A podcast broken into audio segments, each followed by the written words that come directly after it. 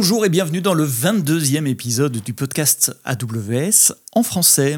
Merci de nous écouter, vous êtes de plus en plus nombreux euh, de, chaque semaine, plusieurs euh, centaines de, semaines en semaine euh, ou de mois en mois à télécharger le podcast et je vous en remercie. Continuez de me faire part de vos remarques, de vos suggestions également sur mon Twitter Sebsto, S-E-B-S-T-O. Cette semaine, on va parler d'infrastructure as code, on va parler d'automatisation.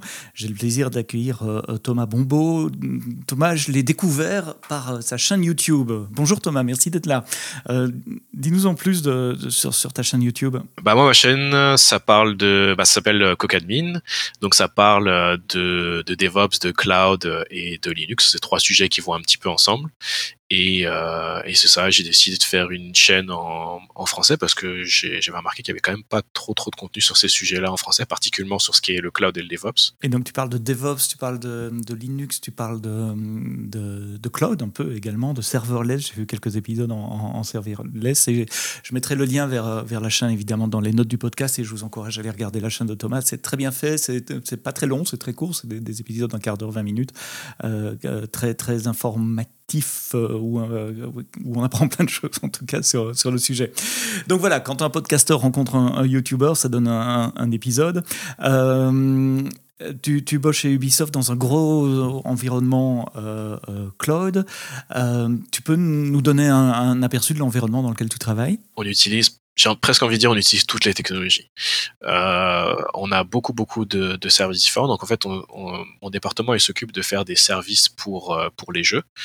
Euh, pour ceux qui ne connaissent pas, Ubisoft c'est une, entreprise de jeux vidéo qui fait euh, qui fait plein de jeux vidéo comme Assassin's Creed, comme euh, Splinter Cell, Rainbow Six, etc. Et donc tous ces jeux-là, ils peuvent, avoir des, fonctionnalités en commun. Et donc nous, on va essayer de faire en sorte que les, teams n'aient pas à refaire des, fonctionnalités. Donc on va coder des services back-end pour pour pas qu'ils aient à les refaire. Et donc on a plein plein plein de services différents. Euh, et, donc, on a la plupart dans, le cloud. On, avait, on était un peu dans le data center au départ, puis on a migré de plus en plus de choses sur, euh, AWS. Et on utilise, euh, tous les trucs. On utilise plein, plein de langages différents, plein de technos de base de données différentes, plein de technos de. de on utilise des, conteneurs, on utilise des, des, des, des EC2, on utilise un petit peu de lambda, on, on utilise presque tout. Quoi. Ah oui, donc c'est un environnement super hétérogène, euh, d'où l'importance d'automatiser cet environnement. On, explique souvent, nos clients nous disent souvent que le principal des avantages du cloud, c'est de pouvoir tout automatiser. Donc comment est-ce que vous arrivez à automatiser euh, cette infrastructure? Euh, alors, tu veux dire que les outils qu'on utilise, comment ça fonctionne, le workflow, etc. Ouais, ouais, alors, nous, on utilise un petit outil qui s'appelle Sceptre, qui est pas super super connu, qui était bah, qui nous aide à, déployer euh, nos, nos, infras. Donc la manière dont ça fait, donc nous on va mhm. faire notre, notre, notre template euh, CloudFormation. On va parfois utiliser euh, euh, ah, j'ai oublié comment s'appelle le truc qui permet de faire des templates en, en Python. Euh, troposphère. Troposphère, voilà, exactement. Moi, je suis pas mhm. trop trop fan, mais parfois on va l'utiliser. Sinon, moi, je, vais la plupart du temps, je vais faire mon template en, YAML directement. Et euh, Sceptre, il, va nous, il nous aide à, principalement à gérer les, les, variables. Donc, si par exemple on a des variables, euh, on va faire par, on va déployer plusieurs environnements. Et ben il y a certaines variables qui vont être propres à l'environnement, puis il y a des certaines variables qui vont être globales à, à, à tous les environnements, comme par le VPC ID, des mhm. choses comme ça. Et donc, ce Sceptre, il nous aide à ça. Il nous aide aussi à la partie déploiement. On a juste une, une seule commande pour pour déployer, même si on a plusieurs templates, etc. Bon, ça, ça te sert à, à découper en plusieurs templates, en plusieurs morceaux notre infra. Donc euh, c'est ça, Sceptre, un petit peu de Troposphère. Et sinon, des bons, des bons vieux templates euh, YAML écrits à la main, alors, pour ceux qui ne sont pas générés par Troposphère Ouais, bah, en fait, c'est pas. Je sais que j'ai euh, entendu pas mal de, de critiques sur le, bah, la, la forme JSON de troposphère qui au bout d'un moment devient impossible parce que quand on, tu commences à avoir une grosse infra le problème c'est que ça il faut garder des petits euh, des petits templates et Sept ça t'aide à faire ça et mhm. surtout éviter d'utiliser JSON quand c'est un humain qui le fait parce que ça devient difficile à, à, maintenir euh, quand ça devient trop gros quoi. Mais en YAML c'est bien. Oui, donc ça c'est ton conseil, c'est d'utiliser YAML plutôt que, que JSON, c'est plus facile à valider, c'est plus facile à, à, éditer. On peut comme on peut On peut faire des commentaires dans YAML qu'on ne peut pas faire avec JSON. Quand il y a un peu de batch en plus, il faut, faut aller mettre des, des, des, guillemets et des virgules partout dans là, ouais, JSON. Pas besoin de tout escaper, tout est caractères et tout en JSON, c'est un cauchemar. Mais en fait, ça, le JSON se fait pour les machines et, et YAML se fait pour les humains, donc utiliser le langage des humains. C'est une, belle, une belle formule. YAML, c'est fait pour les humains. Donc, CloudFormation pour définir l'infrastructure, euh, euh, Spectre euh, pour, Sceptre. pour Sceptre, pardon, pour, pour lier les différents templates CloudFormation entre eux, passer les paramètres de sortie l'un vers l'autre, généraliser, utiliser des paramètres dans les templates, etc. D'accord. Quels sont les avantages que, que, que, que tu as, que, as vus ou que tu, tu, vois au quotidien euh, du fait d'avoir automatisé euh, de cette façon l'infra?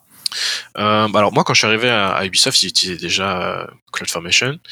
Mais je peux te parler de là où je travaillais avant où on n'utilisait pas CloudFormation. On faisait des déploiements. Je pense que ça passait en fait, non. Il y avait juste, il y avait une infra qui était faite euh, à moitié à la main, avec des scripts, mais c'est quand même même si c'est fait avec des scripts, c'est quand même à la main, quoi.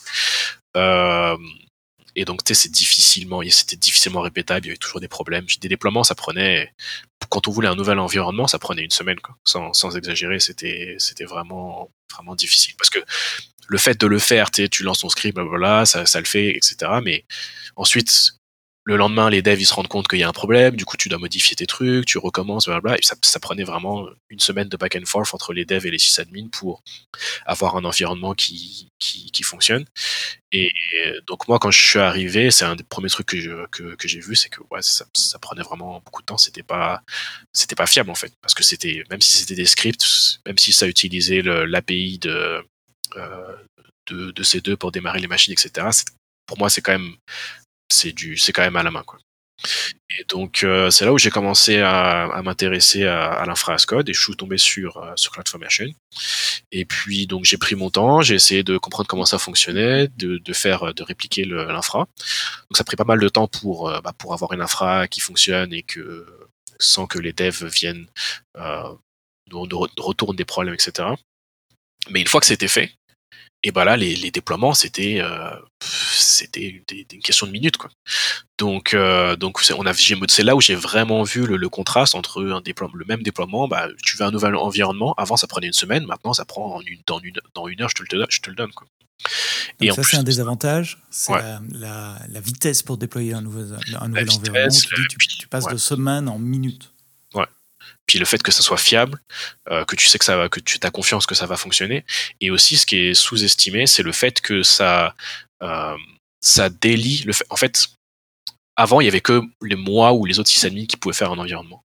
Une fois que j'ai fait mon template confirmation et que je le mets dans un pipeline Jenkins ou GitLab CI, etc., il y a un bouton sur lequel n'importe qui peut, un QA peut arriver, qui n'est jamais codé de sa vie, il peut cliquer sur le bouton et ça lui déploie un environnement. Et ça, je pense que c'est vraiment très très fort. Euh, c'est très sous-estimé le fait de délier le, les, les ops, les opérateurs, avec euh, l'infrastructure. Euh, le fait que n'importe qui puisse démarrer une infrastructure pour débugger quelque chose, ça, je trouve que c'est ouais, c'est très très fort. Quoi. Et, d'être confiant que cette infrastructure est euh, ISO en tout pareil à, ton infrastructure de production. ça. Et, donc que tu peux tester de façon euh, euh, fiable les applications sur, sur cette infra. donc je répète les avantages que tu as, as, nommés. Le temps de déploiement, par un facteur de, de, magnitude assez énorme. La répétabilité ou la fiabilité, le fait de déployer toujours la même chose. Et surtout de pouvoir mettre ces, ces, outils entre les mains de tout le monde. Et donc, donc n'importe qui peut créer son environnement le temps de, de faire un test, par exemple. Et donc, je, reviens dans ton environnement euh, actuel. Là, tu es arrivé, c'était déjà en place. Euh, tu vois les mêmes, les mêmes avantages, je suppose. Le, temps de déploiement, euh, la, fiabilité des environnements. Ouais, bah c'est en fait, on pourrait pas faire ça. C'est pas possible parce qu'on a des, des, des, dizaines de, de, de, services, on fait des, des, dizaines de déploiements par jour. Ça serait impossible en fait de, de suivre euh, ah il y a tel serveur qui a, qui a tel paramètre qui est pas tout à fait bon, on va le mhm. corriger, mais du coup la prochaine fois ça va réarriver. Enfin, je vois pas comment quand à, à, à l'échelle, quand on commence à avoir une grande infra, je vois pas comment c'est possible. Sachant que déjà même quand j'étais dans, dans l'entreprise d'avant où c'était une beaucoup une infra beaucoup plus petite, il y avait déjà pas mal de problèmes. Quand c'est quand t'as une infra fois 100, bah c'est, je pense c'est juste pas possible. Les problèmes sont fois 1000 parce que c'est pas linéaire, ça, c'est, exponentiel. Euh, et ça évite aussi de faire ce qu'on appelle des, des, snowflake servers, des serveurs qui sont, euh, qui sont uniques. Euh, on, pense qu'ils sont les, mêmes que les autres, mais en fait ils ont un petit changement dans la config et c'est ce petit changement qui va vous amener par terre au, pire moment évidemment. souvent, infra as code, on lit ça avec des infras immutables. Une infra immutable, c'est une infra où on ne se connecte pas pour faire des changements, mais on reconstruit une nouvelle, euh, une nouvelle infrastructure. Est-ce que c'est quelque chose que tu as mis en place ou que tu utilises également? Ouais. Euh, bah, comme je te disais, on essaye de rester le plus le coller plus possible à la culture DevOps et donc de d'avoir les, les, équipes de développement qui sont euh, honneurs de leur euh, de leur infra, même si on, mhm. on, essaye de les aider au maximum avec ça. Et, euh, et donc, comme ils sont honneurs, bah, il n'y a rien qui les empêche de, d'aller sur un serveur pour aller faire un déploiement par SSH ou quoi, mais dans la, mhm. l'énorme majorité des, des, cas, quand nous on fait un changement, c'est par euh, on, on, on, redéploie toute l'infrastructure. Donc ça peut paraître, c'est quelque chose qui, ouais, qui peut paraître contre-intuitif quand on a quand on n'a pas fait d'infrastructure en cloud. Le fait de, en fait, en fait, c'est ça le problème, c'est qu'en fait, c'est tellement difficile de, de déployer une infra et que tout soit que tout soit parfait que si on l'a fait à la main, et eh bah on veut plus rien toucher parce que là c'est parfait, ok, on touche plus, on touche plus à rien. Quoi. Et donc le fait de redéployer une autre infra juste pour, imaginons, je fais un déploiement où, je, il y a un, un, petit bug, fix mineur que de redéployer une, infra, une infrastructure entière, des nouveaux serveurs alors qu'on a changé deux lignes dans le code, ça paraît complètement euh, contre-intuitif. Quoi. Mais, ça, euh, mais, ça, permet de garder ce, ce sens de, de, contrôle et de fiabilité parce que tu sais que tout le reste n'a. C'est ça, exactement. C'est la seule manière de, de, savoir que, que ton truc il fonctionne et, euh, et, quand tu vas le redéployer, ça, te permet d'avoir la, confiance en fait. C'est ça qui est très, important. Et puis ça change également euh, de ceux qui travaillent euh, traditionnellement dans un data center où on ne peut pas se permettre de créer une autre infrastructure à côté de l'infrastructure de, de, prod. C'est une des, forces des clouds en général, c'est que les infras sont virtuelles et donc recréer une, une infra, ben, ben, voilà, c'est quelques appels d'API, c'est quelques minutes à quelques heures. Et puis on efface l'ancienne infra après. Quel est, quel est ton workflow? Quel est euh, donc euh, tu, tu, tu, dois faire un changement, euh, imaginons en, prod. Ça peut être même un, déploiement d'une nouvelle version de l'application ou un changement de config. tu pars donc de, de, de, tes templates CloudFormation dans un éditeur de texte. Ça se passe comment? Qu'est-ce qui se passe entre entre ton changement où tu fais le changement d'abord et puis le moment où ce changement arrive en production? Alors, je fais mon changement. Ensuite, euh, je le commit sur, euh, sur, sur, je le push sur mon, sur mon repo. Et ce qui va se passer, c'est que mon, donc on utilise GitLab, GitLab CI. GitLab, il va, donc, euh, on utilise Packer pour euh, créer des images, pour rester le plus, le plus immutable possible. Mhm. Là, je t'interromps. Packer, c'est un outil d'Archicorp, de, de, donc la, la, société qui fait Terraform, pour construire des, des EMI, des, des machines, euh, des machines image, correct? Ouais, c'est ça exactement. On lui donne euh, des instructions pour euh, qu'est-ce qu'on veut faire dans cette image, quel paquet on veut qu'il y ait, quel fichier on veut que, de configuration on veut qu'il soit dedans. Euh, et puis Packer va, c'est ça, il va faire tout ça à la suite et puis il va créer, va créer une image. Euh, on essaye. Dans, on, on le fait pas tout le temps, tout le temps, mais on essaye de, de tester ces images. Donc, avec Packer, mhm. tu peux spécifier euh, euh, une suite de tests qui va aller vérifier qu'il y a bien les fichiers au bon endroit que tu penses, que les packages que tu, que tu pensais avoir bien installés sont bien effectivement installés, etc. etc. Euh, et ensuite, on va ensuite, bah, Sceptre euh, va commencer à s'occuper de, de, déployer la nouvelle, la nouvelle version en utilisant l'API la, de CloudFormation pour, euh, pour faire le déploiement. Ensuite, tu croises les doigts, tu regardes. Alors, généralement, on fait ça, on a plusieurs environnements, on, a dit, on, on regarde euh, si tout ce qu'on a fait, ça fait bien ce qu'on pensait. Mm -hmm. Et mhm. puis, si c'est le cas, on refait la même on redéploie le, la même chose en, en production. Ah ouais, donc euh, ton, ton, ton pipeline de, de, GitLab, il va d'abord créer un environnement de test que vous validez, euh, je suppose, en partie automatiquement, en partie manuellement, si j'ai bien compris. Surtout manuellement, ouais. Surtout manuellement. Ben ouais. voilà, on cherchait des, des, des idées d'amélioration pour le futur, automatiser ouais. les tests également. Et puis à partir de là, tu, tu retournes un coup, tu, tu refais un coup de, de, de CloudFormation, mais cette fois pour la, pour la prod, c'est ça? Yes, c'est ça. Comment ça se passe en prod? Donc tu, déploies une nouvelle infrastructure à côté de l'infrastructure euh, existante, et puis vous rebalancez le trafic au niveau des load balancer ou quelque chose comme ça? Bah En fait, y a plus, ça dépend vraiment de chaque service. Comme je dis, on a plein plein, plein de services, donc euh, suivant de la manière, parce que c'est pas quelque chose qui peut être. Euh, il faut que ton appli soit idéalement il faut que ton appli soit cloud native, qu'elle soit au courant qu'elle est dans le cloud et que les choses peuvent changer, que les serveurs peuvent apparaître, disparaître. Et donc suivant la suivant à quel point ton appli euh, gère bien le cloud, tu peux faire plusieurs choses. Euh, bah, pour, donner un exemple, l'appli, enfin ce que les trucs que je suis en train de faire en ce moment, euh, je, me repose surtout sur les politiques de déploiement de des, autoscaling group. Donc tu peux spécifier, tu peux dire à CloudFormation, donc il y a un autoscaling group avec des, machines EC2. Quand tu vas faire un déploiement, euh, tu vas déployer d'abord une nouvelle instance avec la nouvelle, euh, image, la nouvelle configuration, tout ce que tu as fait, etc., en gardant les deux euh, actuels. Et si la nouvelle que tu as, déployée, tout se passe bien, l'instance va renvoyer un signal à CloudFormation pour lui dire ok ça va j'ai réussi à démarrer il n'y a pas trop de problème là, euh, CloudFormation, enfin l'autoscaling group va commencer à enlever les anciennes instances et mettre de nouvelles instances. Et, tu peux, tu peux gérer le combien d'instances si tu veux faire deux par deux, ou si tu veux en faire euh, une par une, ou si combien de tu veux. si tu veux par exemple que les deux nouvelles instances soient up avant d'enlever les deux anciennes, ou alors si tu veux commencer à enlever l'ancienne pendant que tu peux, tu as vraiment le, contrôle sur, euh, comment tu gères ça. Donc en gros, c'est ça on gère par l'auto par l'autoscaling. Ouais, ce sont les politiques de, déploiement, si je me souviens bien que c'est comme ça que ça s'appelle. je mettrai le lien euh, de, de, la doc de, autoscaling.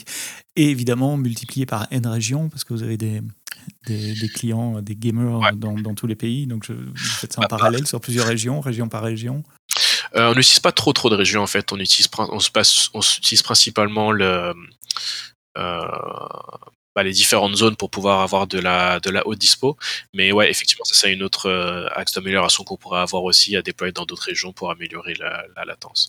Mais comme je te dis, nous, c'est pas des serveurs de jeu, c'est des serveurs de euh, de c'est ah des oui. Services back-end que les jeux peuvent Donc utiliser. La, la latence n'est pas si importante que ça. Quoi. Si ton si ton leaderboard il met une demi seconde à charger, c'est pas à la fin du monde. Quoi. Ouais, c'est pas les mêmes besoins de, de, de, de latence que, que les, les, les, game engines eux-mêmes euh, qui doivent répondre euh, très rapidement. Alors, gros utilisateurs de CloudFormation et des, des outils que tu as mentionnés autour, Packer, euh, Sceptre, etc.